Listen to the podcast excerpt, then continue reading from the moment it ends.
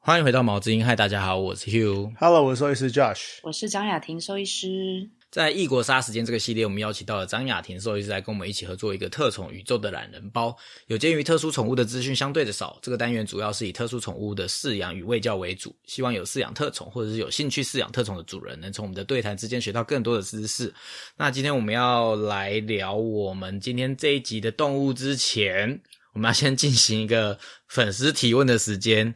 我跟你讲，张医师，你真的是最屌的，就是我们做了这么多的系列，合作过这么多的医师，回馈只有你最多只有你可以多到需要来开一个就是粉丝提问回复时间，谢谢了，谢谢所大以家因为收看。大家多爱，因为特宠不是 Josh 的专场啦，所以呃，之前如果是别的合作的医师，如果有相关的问题，我们是可以直接回答。可是因为对特宠的话，我觉得我们要尊重专业，所以我都把粉丝的提问回复说，我们之后有机会再请张医师来回答。那今天就是我们会有一个粉丝提问回答 统一回时间答时间。那第一题就是在一百零二集，我们在讲手工的时候呢，呃，有人提到说，我们在节目上讲到豹纹手工的别名是肥尾手工，可是他说其实呢，有一种手工就叫肥尾手工。嗯那所以嗯嗯这个我们请张医师来帮我们澄清一下。好哦，真的很真的很谢谢观众哎、 对啊，就确实，呃，我在稍微去查了一下资料之后，手呃那个豹纹手工跟肥尾手工确实是两个不一样的，那应该叫做什么平系了啦，对啊，然后但基本上在外观确实不是很好做分类，然后能查到的一些资料就是肥尾手工它的生活条件又再比较严苛一些些，呃，就是可能在食物上面为比较挑食一点，然后温度可能和湿度的区间就也比较严格一些些这样子，所以一般人在饲养的时候比较好入手的还是豹纹手工这样，然后想要再进阶一点点的，可以再选择就是肥尾手工去做饲养这样子。好哦，谢谢张医师的专业回答。那再来第二题是呃，第我二们 题对，第二题，第二题是呃一百四十集，我们讲到绿鬣蜥，那我们的呃算是现在定期有在赞助我们的粉丝叫哎呦喂，他有问一个问题，他的留言他在赞助我们的留言里面有问到哦，他先我先拿念留言念出来好了，然后你再回答他的问题。他留言说：“绿鬣蜥的英文名字好可爱啊，食虫的爬虫好有魅力食草的爬虫哦，，食草的爬虫，食虫的爬虫，食草的爬虫好有魅力，因为喜欢蜥蜴，但是不喜欢虫子。呃，饲养爬虫的朋友说他听养爬虫的朋友说， 不好意思，我澄清一下，因为呢，这位粉丝的留言是简体字，我对简体字的阅读还没有非常的流畅，所以会一直讲错，呃，请多见谅。那听养爬虫的朋友说，他养了一袋红色的蟑螂，嗯我想想那个画面都头皮发麻。蓝蛇食龙的饲养也跟变色龙、绿鬣蜥差不多吗？饲养它可以不喂虫吗？蓝色食蓝蛇食龙应该就是蓝蛇蜥对吗？对啊，那一那一类的啦，就是它它它也是一个食龙之属这样。那请回复。所以蓝蛇石，重点是蓝蛇石龙你说要喂跟虫吗？这是它的重跟点 变吗色没有，龙他说跟跟变色龙绿鬣蜥嗯绿鬣蜥差不多，然后是不是可以不用喂虫？呃这，是粉丝的问题。好像刚好举了三个不太一样食性的动物，就是变色龙是比较偏肉食一点点，因为你要纯喂它虫嘛。然后那个绿鬣蜥是就是很纯草食这样，那蓝蛇蜥它比较是杂食的，就是它可以就刚好三个不同哎、嗯，就是它可以吃虫，它可以吃什么浆果、果实类的东西，也可以吃草、吃叶子、蔬菜、水果啊、所以就是整体来说，就是刚好三个不太一样的，也许也有机会所可以其实是再聊食聊性不啦。太一样，所以饲养是不太一样的。，对啊，对啊，那他的问题是需要喂虫吗？诶，就食物多样化来说的话，当然还是会建议啦。不过现在好像就有一些商品化的东西耶，因为我看养手工的饲主其实蛮多也是不太敢碰虫的，那他们就会去买一种商品化的凝胶，就是那个凝胶就是食虫的爬虫类适用这样，所以也可以有一些取代的方式。所以是有可能有机会的，但我们需要再研究一下。那如果有机会的话，我们再来跟张医师讨论有没有办法做蓝蛇蜥。那先保持保留的状态。我们要先研究一下这先观望个一这下个这个，给张医师时间去研究一下这个我们可不可以做。然后再来这一题是不用回答啦，只是有这一集也是呃蓝绿鬣蜥的这一集有一个呃私讯我们的粉丝也是留了呃蛮长一段的饲养的，因为可能是他有饲养，所以他留了一些很专业的回答，很就专业的内是容，各种不同的经验跟呃饲养方式啦，然后嗯呃饲养状况啦，跟绿鬣蜥在台湾目前的状况啦，跟常见问题什么，他回答的非常非常的仔细。对，也提供了很多就是爬虫的护理的网站的资料啊，或者是爬虫需要什么光的影片。那非常谢谢他的留言。那嗯其实因为我觉得爬虫，呃，不对，应该说特殊宠物，它是一个很大范畴的东西，然后每一个不同的个体都是完全不一样的世界每个生物都是完全不一样的个体，所以我觉得我们在录制这个节目的初衷，可能不会是呃非常的像介绍狗猫一样分门别类的 detail 去介绍。嗯所以当我们在做准备的时候，我们给呃呃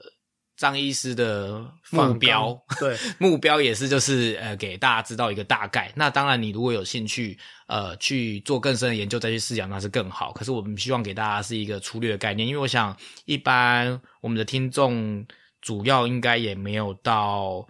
全部都是特宠的，所以如果我们太深入的话，那也许一般我们原本的听众可能会觉得有点叫乏太味太去了，太所以难了感觉通常我们是没有希望他做到太深入，嗯然后也因此呃，这个粉丝提供我们非常深入的呃介绍，是非常谢谢呃他的认真提真供。的真真的那张医师这边有什么想要回复吗？就是真的很感谢大家很认真收听诶、没有想过一开始录对啊的大家时候没想 过，回馈反馈对这对么哎对这么对高，对对我们真的没有很谢想谢过特殊宠物的呃讨论度这么高，就是不小心开创了一个新的 范畴。 对啊，那也谢谢张医师愿意呃在百忙之中还跟我们录制这么多集的特殊宠物单元。那我们会继续努力的再制作更多的内容。然后就是谢谢大家的支持。那时候我传这些讯息给，就是这些今天虽然是统一回复啦，可是每次收到的时候，我都会转传给张医师。然后有一次张医师就问我说：“所以你们是不是红啦？为什么会有人留言？” 然后我就说 哎呀不好意：“思啊我说应该没有红，因为通常留红的定义是被骂啊，我们都好像都是正面的，就是呃每一个都是正面的回复或者正面的问题，所以可能还没有到红，只是有人在讨论，就是也是一种呃支持跟鼓励啦。吼，谢是是谢大是家。对害我好紧张。好，那 那回到我们今天的要讲的主题是苏卡达象龟，这是我们介绍的第二只龟。第二只可以这样讲吗？对， 第二只乌第二只龟，好，虽然是第二只龟，但是我有做功课，其实跟我们上次介绍的第一只龟差蛮多的耶。我们上次介绍是巴西龟，嗯又回到我们的界门纲目科属种巴西龟，跟今天介绍的苏嘎苏卡达龟是吗？苏打卡苏卡达象龟在科目就不一样了，科就不一样了，科科科，嗯，对，科就不一样了。它们都是龟鳖目，但是呃，科的话，一个是陆龟科，那一个是彩泽龟科，哪一个是折龟科，哪一个是乌龟？巴西龟是折龟科，然后苏卡苏卡达象龟是陆陆龟龟科。，嗯，你知道为什么苏卡达要叫苏卡达吗？它的英文名字是 African Spirit Tortoise。张医师为什么？我们好像很少在那个在台湾啦，很少用这个英文诶、其实好像都是看它学名的，学名是什么、哦种，前面是种名，后面是属名吧？就是用它的还是哦后面是种名、啊？种名啦，就是用它的种名来代表它的名字，这样，所以它的种名就是来让 Josh 说一下它的英文，总名是 Socata，嘿啊，那个字是念手卡塔对，哦，所以英中文就是直接翻苏卡达。哦，现在大家都很聪明哦，不会的问题，不会的特种问题就丢给张医师，不会的英文贴 心，不会的英文问题就丢给 Josh。我们术怕业政治不术确业有正确专怕讲攻啦错， 术业有专攻，对我们要是的正确， 要不然会压力有点大。 各司对啊其职，很嗯好。好，没错，所以它的总名就是苏卡达，所以它在台湾就叫苏卡达象龟。没可错是你在做资料的时候，在美国它是有另外的英文名字就对了。对我在做资料的时候，它是英文名字就是叫 African spurred tortoise。哦，对，tortoise，我跟大家补充一下，tortoise 是指陆龟没，错大家台湾人常讲的 turtle 是指是折讲水龟龟嘛啊，，水龟折折龟嗯对，所以巴西龟这种折龟类、水龟类可以在水里面生活，我们会叫做 turtle。但是 tortoise，tortoise 是不能到水里面去，你把这 tortoise 丢到水里，它就死了，它会淹 死。对、嗯这是不小心来的英文小教室哎、对所以如果你去动物园看到陆龟，你不能叫它 turtle，对，它不是你 turtle，要叫它 tutors 头头头头 tortors 头 tortoise tortors， tortoise 好难哦，tortors 是 t o r t o i s e，好难发哦。 tortoise 对 tortors，啊 tortoise 好啦，要英跟文你一样标准有点英难，文算小教了，室放弃。 好，对，英文小教室哦，这我没有想到，但是一般人应该是都叫 turtle 啊，就没有想到陆龟跟水龟不一样，对不对？嗯对，而且陆龟是没有蹼的，陆龟的脚像大象一样，没错。啊但是你看水龟的泽龟的脚就就是就是对就是有蹼啊，有有蹼有爪子，可是陆龟的脚是没有蹼没有爪子，它就是像大象一样，嗯，咚。但也咚是有咚这样指一个。甲啦，也是有指对甲它也，是有但指确甲实是对蛮但是它像大跟象脚的这样。对对对，我都会用大象脚，可它们是不同系列的动物啊。就是陆龟不一定是象龟，不一定叫象龟，象龟只是其中一种，陆龟是吗？哎，因为我们今天介绍的是苏卡达象龟，然后你说，但是你又说苏卡达象龟是陆龟，可是你又说陆龟的脚都像大象，为什么会那它叫们有没有象龟？它有没有关联？我不知道，应该这个中文命名我不知道是一样的耶，我觉得就陆龟就是印象象，龟，因为我自己养哦红腿嘛，然后嗯红腿也可以叫红腿象龟啊，红腿是陆龟，哦是陆龟科，但它也是可以叫红腿象龟这样。但是它的种都有一个叫象龟的名字，也是这个意嗯，思。就是它们的脚确实就是等于是粗粗圆圆，那你看就是跟大嗯象长得是一样的这样。那你要介绍一啊下苏我知道我知道苏卡达象龟又叫在中文又叫盾臂龟，盾就是盾牌的盾，因为它的前脚很像盾牌，然后它嗯会用前脚去挖洞躲起来，因为它们需要地洞里面的湿度，因为它们住在沙漠嘛，然后它因为它原产地是非洲的撒哈拉沙漠啦、西非的荒漠草原之类的，像是查德啦、伊索比亚、奈及利亚、苏丹那一带。那一带，所以呃很干，但是它们是需要一定的湿度的，所以它们会挖地洞，然后躲在地洞里面，那维持一定的湿度。对，所以他们的前脚很强，很会挖洞，所以又叫盾臂龟。嗯，然后苏卡达是台地球上第三大的陆龟，仅次于加拉巴哥象龟跟亚德拉伯象龟。不要问我他们是怎么，亚这德拉我查到的资料，他们俩长什么样子我也不知道。翻哎，译你是看这两样哦种，陆龟，在台湾这两种好像陆龟亚才叫象达龟耶。对啊，对啊，在在台湾好像叫亚达伯拉、欸，哦，是哦哦，哦哦亚达伯拉，也有可能是你打错字 了。，啊嗯，我们就不要去斟酌于这件事情反正就是还有另外一个中文的更大的象龟，因为两个更大的象龟。哦，对啊，对对对对，这个在在在台湾也还算会会看到哦亚达伯拉， 哦，也是有人在养哦。嗯嗯嗯嗯，对啊，动物园所以呃，也有今天也有今天介绍的苏卡达是特别多人养的象龟嘛？比较常见的，在家里饲养比较常见的，算是那么我想要先插个题，讲到我找到我的一个有趣的发现。嗯，其实苏卡达象龟是民国一百年才开放进口，今年是一一三，二零二四是一百一十三，所以其实才开呃放开放13年合法进口十三年。但是最有趣的是，它你说蛮多人养苏卡达的，是啊对不是对？在是台湾，对，但是我发现查到资料，其实它在呃国际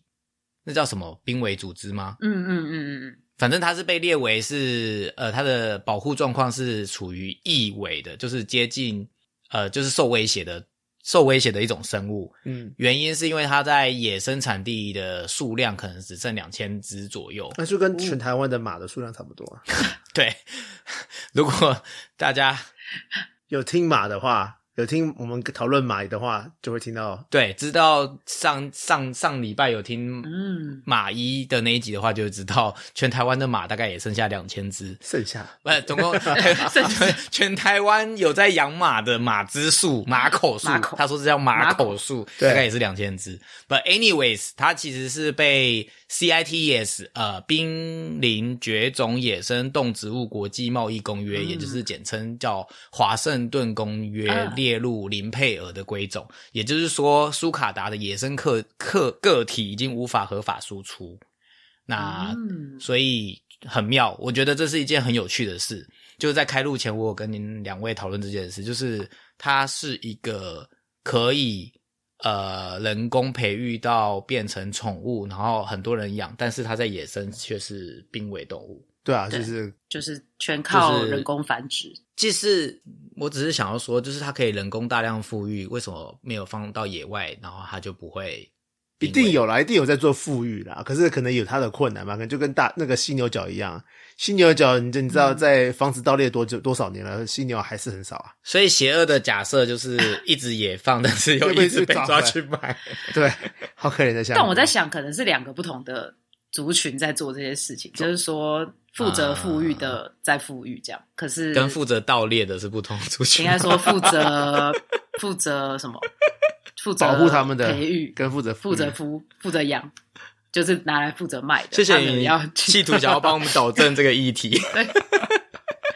拉不啊回来 了，好啦，总之这是我觉得蛮有趣的一件事啊，就是它是一个呃在动物市场上非常热卖的，呃以及非常受欢迎的一种呃宠物，可是它在野生其实是接近濒灭临绝危的险，，对， 对，就是受威胁的，属于易危的状态没。错，然后再来就是它的最有趣的一件事，就是一般人养到可能都会吓到，也不会理论上你应该做功课啦，但是嗯很多大家应该没有想到它可以变那么大吧？对它超大，它而且它生长速度超级快，幼龟带回家可能才五公分八公分而已，然后它可以在一两年内一两一到三年内长到十十五到三十公分，没错，然后那成龟就可以长到六十到九十公分，然后就可以重达大概四十五到九十一公斤，嗯就是可能比一个成人还要重。然后它的寿命可以活五十到一百五十年，所以活对超级无敌够久的。所以这个这不能自己养象龟诶、对啊，你应该不会比它长寿诶、不会。很难，但对这是我觉得蛮有趣的，就是我自己在，我就想说，为什么台湾那么多人养？我觉得很神奇，因为我自己去他们养了思考这我就是想说，天哪，太大只了，这样很重，我完全没有办法处理它你。不可能把它抱起来、欸，对对，啊，我要 看用起重机吧我我看一些资料，可能其实正常来说，成龟应该是可以到一百一百到一百一十公斤的，哇哦！那比自己还重诶、就是那我的怎两么我的两帮倍。它搬 运？没嗯有对啊，，怎么带它去看医生啊？你要用叶子去诱惑它哦。不行，拖推车吧，拖车之类的。对啊，好所以要夸张先去大卖场找一个推车。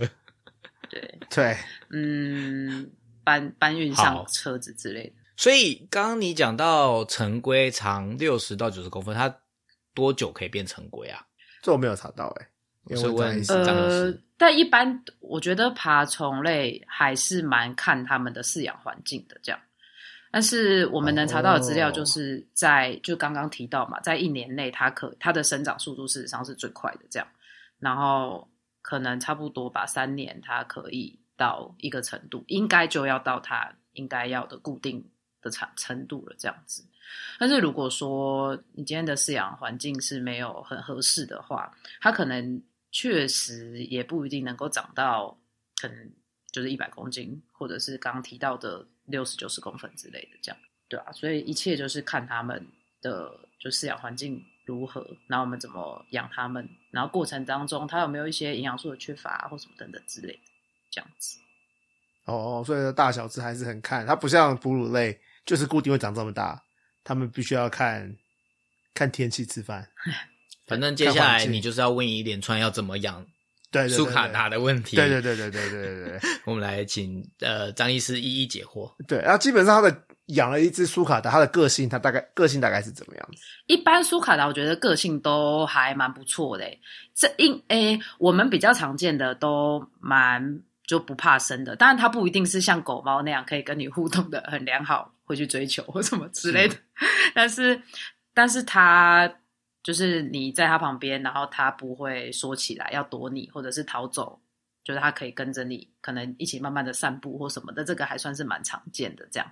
啊，我们是哦没有很跟它少散数、步很少数才会碰到真的很害羞的苏卡达，就是你要靠近它，它就要离开这样，或者是它就缩起来不肯出来，其实是比较少见的。一般来说都还算蛮，那叫亲人吗？应该说不怕人啦，这样子 OK OK，那可以常常拿出来跟它互动吗？可以啊，可以。苏卡达是可以啊，那叫互动吗？但就是你可以常常跟他聊聊的， 不是聊聊啦，就是 你可以，你是可以陪他玩的啦。你刚哦刚你刚刚说散步，但我们小时候都听过龟兔赛跑的故事。你确定带乌龟那叫散步吗？就跟他散步啊它换移衣服动这么的缓慢，那叫散步吗？等到他长到九九十公分长的时候，他可能也它就走很快。也那比较快，只是他迈出一步比较大步。 对，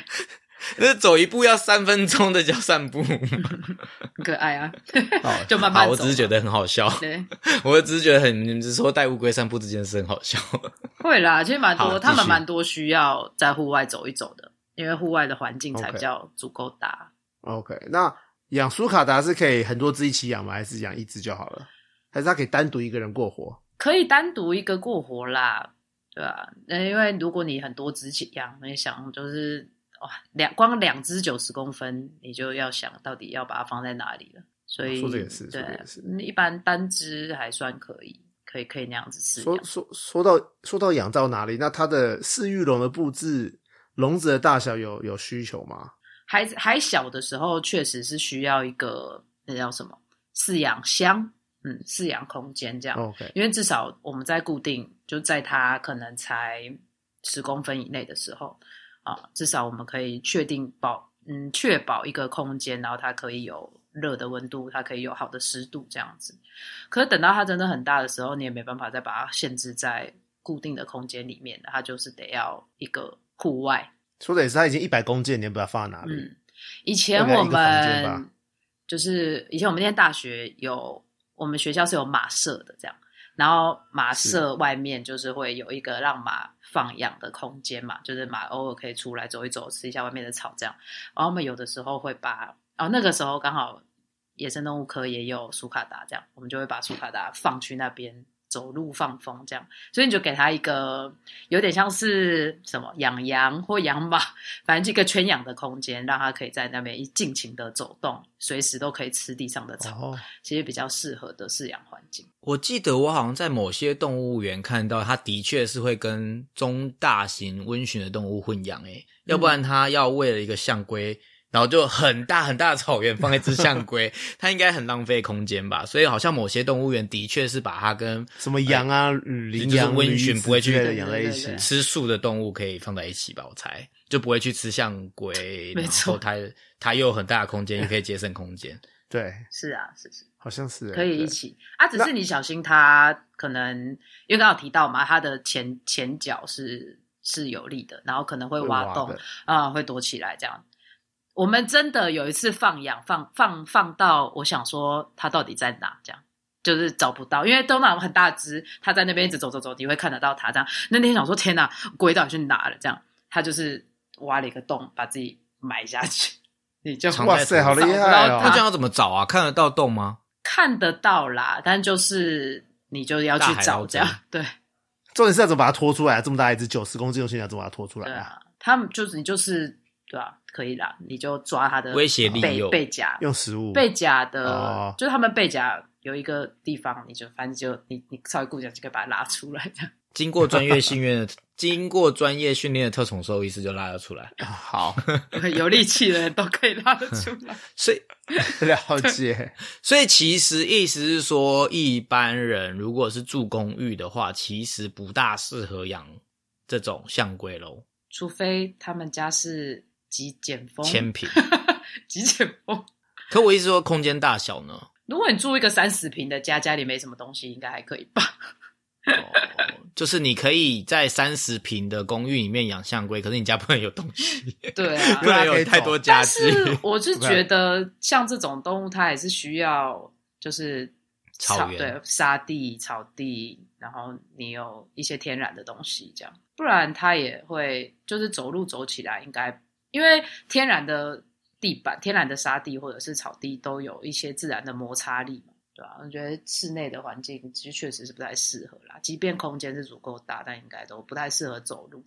然后它的指甲你可可以想能象也就是会过长，这样。就住在公寓，然后每天你还要带它搭电梯去楼下散步，然后还怎么可带它回电梯能？对啊，感觉是一个很难它应做到该的事在情。一般的柏油路散步不太好吧？但我的意思说，就是假如你养在公寓里面，就只能每天搭电梯上下楼啊，就是你 要诱而且惑那只乌龟进电梯，而且成体的话，你到底要怎么搬去公园呢、就没有去诱惑它让它走自己进走电路梯啊。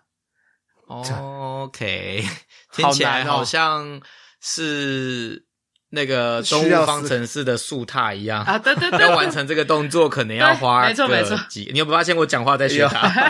要完成这件事，可能要花个几小时。一般上班族好像是真的没没办法有办 法嘞，现在开车就飙车啊，笑死。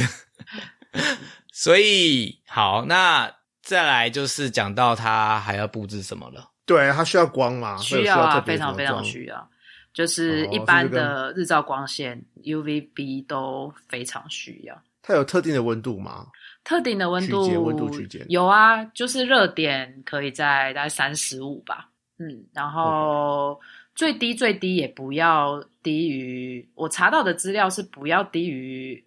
因为我查的是国外的资料，所以它是华氏，我稍微换成摄氏之后是他说不要低于二十二度，再怎么低都不要低于二十二度这样，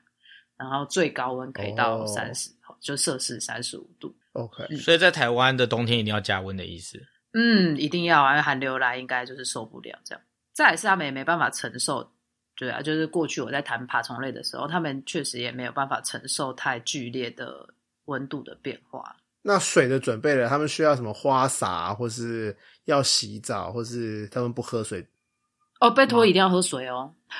然后 OK 然后一般来说帮他们泡水就可以了。可是如果你今天真的养了一个超巨的话，那就你只好就做一个水池给他吧， 因为你也不可能这再这就是在公寓做不到了吧？ 对，你也不可能把它搬进水盆里啊，嗯，你只能就做一个哦水池给它。可能很快就会椎间盘突出了。你说主人本人吗？对，如果每天搬进真搬的出是的呢话，，对对对，但是他们是非常非常需要水的。这样，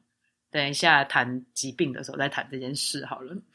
那既然讲到水，它有湿度的需求嘛，而且它来自非洲，欸它的湿度应该不需要多高吧？还是要啊，还是要，因为他应该他不是生活在非洲那个什么干到爆的那个地方，应该是非洲，但是还是比较有点像类似绿洲的那个地方这样。但确实它可以耐、哦耐旱啦，但是我寻找到的资料就是，即便是如此。比较干的湿度还是维持在可能四五十 percent 左右这样，然后高湿度就是七八十 percent 这样，所以它还是需要哦那湿湿的这样。那加州不能养苏卡达、欸加州只有二三十，你们会二三十超干你就哦对啊我们都做会一这个样水池给他。。啊、哦才不会过干对，所以其实大家不要想象这个的动物的原生地是非洲，洲就可以很干以为它耐旱耐高温，但其实听起来它，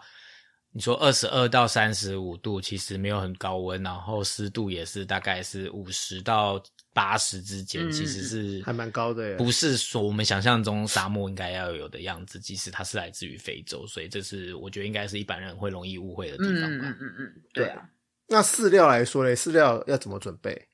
诶，基本上他们就是一个需要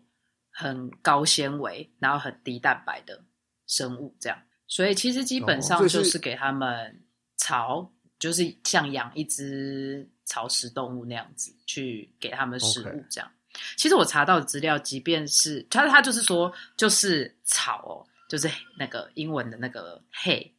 h a y 嘛，嗯哦，就是草，然后牧或草者是像就是 grace 的那种东西这样。然后他就是说，像蔬菜、水果都可能都也要控制在二十 percent 以下这样，可能哦这么少七八十帕都要是真的很高纤的东西，因为我们人能吃的那种蔬菜。因为人是没有纤维酵素，我们是没有办法分解那种东西的。所以其实人能是吃到的纤维都是，就是我们至少牙齿能够咬得断，然后能够吞得下去的那种纤维，其实它都还不到高纤的程度啊、所以哦，就是如果可以的话，就还是去选择，嗯，就是牧草啊、干草啊，或草原上的那种草，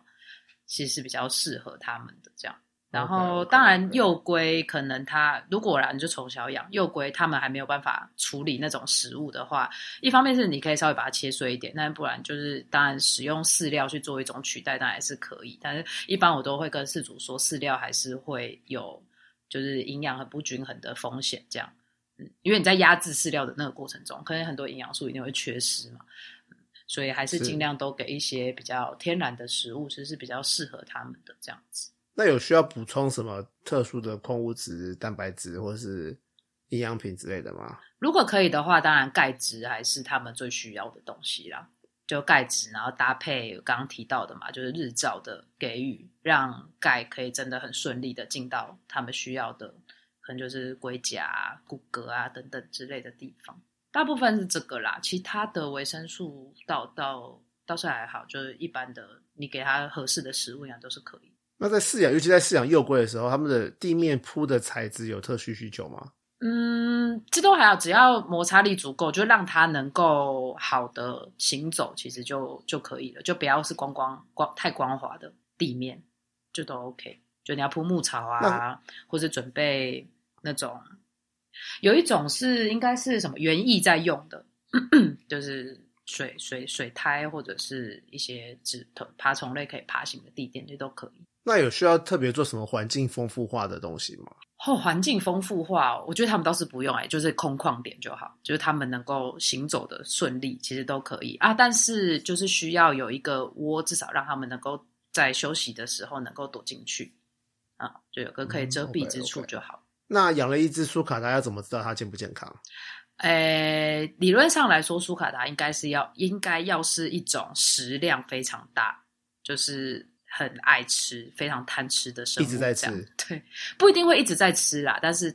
就是你会觉得呜呼，食量超超巨的这样子，所以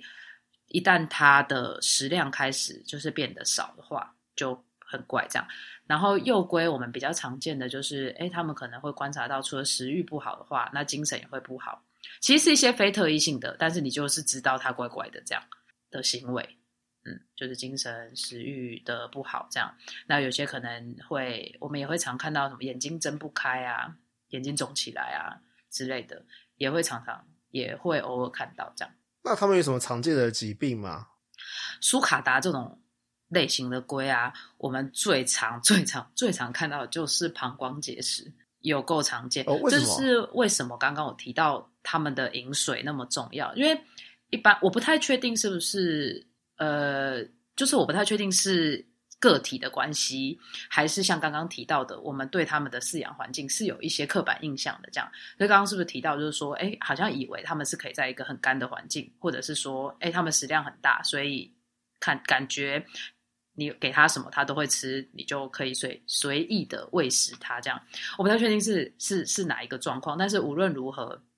他们就是一种会很容易产生尿酸这种，就在排泄的过程中，他们很容易产生尿酸的生物。那尿酸这种东西，我们要怎么样子去解决它？一来就是它的水分一定要来的足够。哎，尿酸就是如果我们把它想象成人的话，就是痛风的来源啦，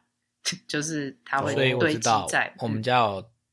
痛痛风风病病史史， 就是要喝很多水运很多没错粥没错然后不能吃高普 林。对对对对对，啊所以就是带到乌龟也是一样的意思，就是为什么它是很需要水分的，因为它需要水分去代谢这个尿酸的路径嘛。然后还有不能给真的太高蛋白的东西，一定要是很高纤的东西，让它去就能够不要形成更多更多的尿酸，它可以很顺利的排出啊，不然真的超级超级超级麻烦的，因为你要结石一旦产生，你就要开始想，要你要怎么把它排出去。如果说是就是它的骨盆腔。还可以承受的大小范围，它还能够顺利的排出。那如果今天它大到那骨盆腔是根本通不过去的话，就想说天哪，你要怎么把这个石头取出来？这样，一般我们现在有几种做法，有办法靠有有办法靠内科疗法融化化解这颗石头吗？哦，很难，尿酸结石很难、欸、一旦它形成了，就不太容易了。这样，嗯，除非它还哦小小，就只能很外小科小取出嗯，哦，以前啦，就是我们在还小的时候，可能那时候的医医疗的观念，就都还是用锯开龟壳的方式去取出这样。可是那修复的时间就变得要非常非常长，再来是，如果今天那些是龟，它很大只，那也就算了，我们能够取出的就是是树野范围还算大嘛。可它今天如果很小只， 就很难处理。那后来，嗯，慢慢大家对这个龟种还有饲养又慢慢比较熟悉了，所以我们现在会从它的后后脚的那个窝。叫做脚脚跟龟壳连接之间的那里有一个窝嘛，我们可以从那边化开，从那边去接近膀胱膀或者是胱蟹子腔啊、去把结石想办法取出来，这样子，嗯，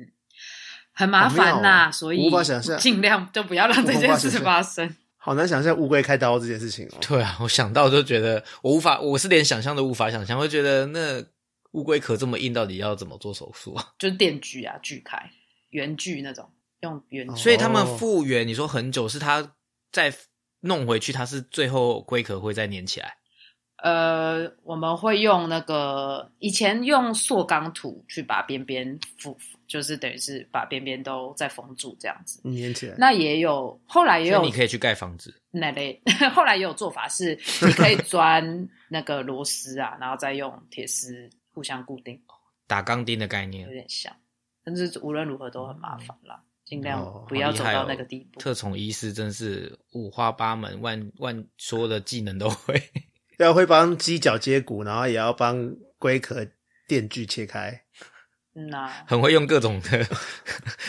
无所手工具。无所不用其哎、极。我我我之的前世界有在那个 I，哎、就是 I G 有在做特宠的医院，然后我们的医院的医师有这么做过，就是如果今天他们的龟壳真的真的裂开或什么的话，他有用那个就是女生的内衣的扣子，然后哦，固定在它的就是裂开龟壳的两边，然后再拿铁丝捆起来，这样这样子就不用钻它的，就等于是不用锁螺丝进去去钻它的龟壳嘛，哦可以就是等于是比较不侵入的方式，是不是？就那扣子要怎生么活小百控 生活小小百科，很多 很多东西要运用，那扣子要怎么固定在龟壳上面？也是用塑钢土啦，用就粘粘到粘在用固定的哦方式就是粘在变它成用粘的，不是用钉的。对对对对对。哦，对，了解，好酷哦。。好，太多了，请继续那还有什么其他？还有什么其他常常因为饲养环境造成的疾病吗？除了膀胱结石之外，呃，另外就是刚刚提到的那个钙的缺乏的问题，好、也会就是让哦会他怎么们样的龟甲长得不平整。就一般来说，你看到它，它应该就是一个什么山的形状这样。但其实我们比较哦常，对称我们比较常见的是，就是呃，在它的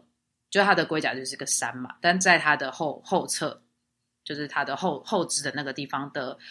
的龟甲会凹陷下去。这个哦是一般在钙缺乏我们比较常见的。哦，就是它龟壳凹进去了。嗯嗯嗯，就是它你就或看是它其那他地片方凸起不来是的前对，吞那类的这样，就是它是不平等的哦在生长的这样子。这是所以陆就是龟比较常补见钙的就可以了。对，补呃嗯，如果你已经到那地步的话，补钙可能补不回来这样。可是你只是你只能、哦对，但就变成是你你用那个方式，你知道说哇，他一定是长期缺钙。你为了不要再让他可能有更严重的一些更糟状况，呃，你当然一定还是要补钙给他回来。可是他的哦龟甲不一定可以长回本来的样子，嗯啊，那已发生的就是不可逆，然后也不用治疗吗？但不会啊，就是像我刚刚提到的嘛，我们为了不要让它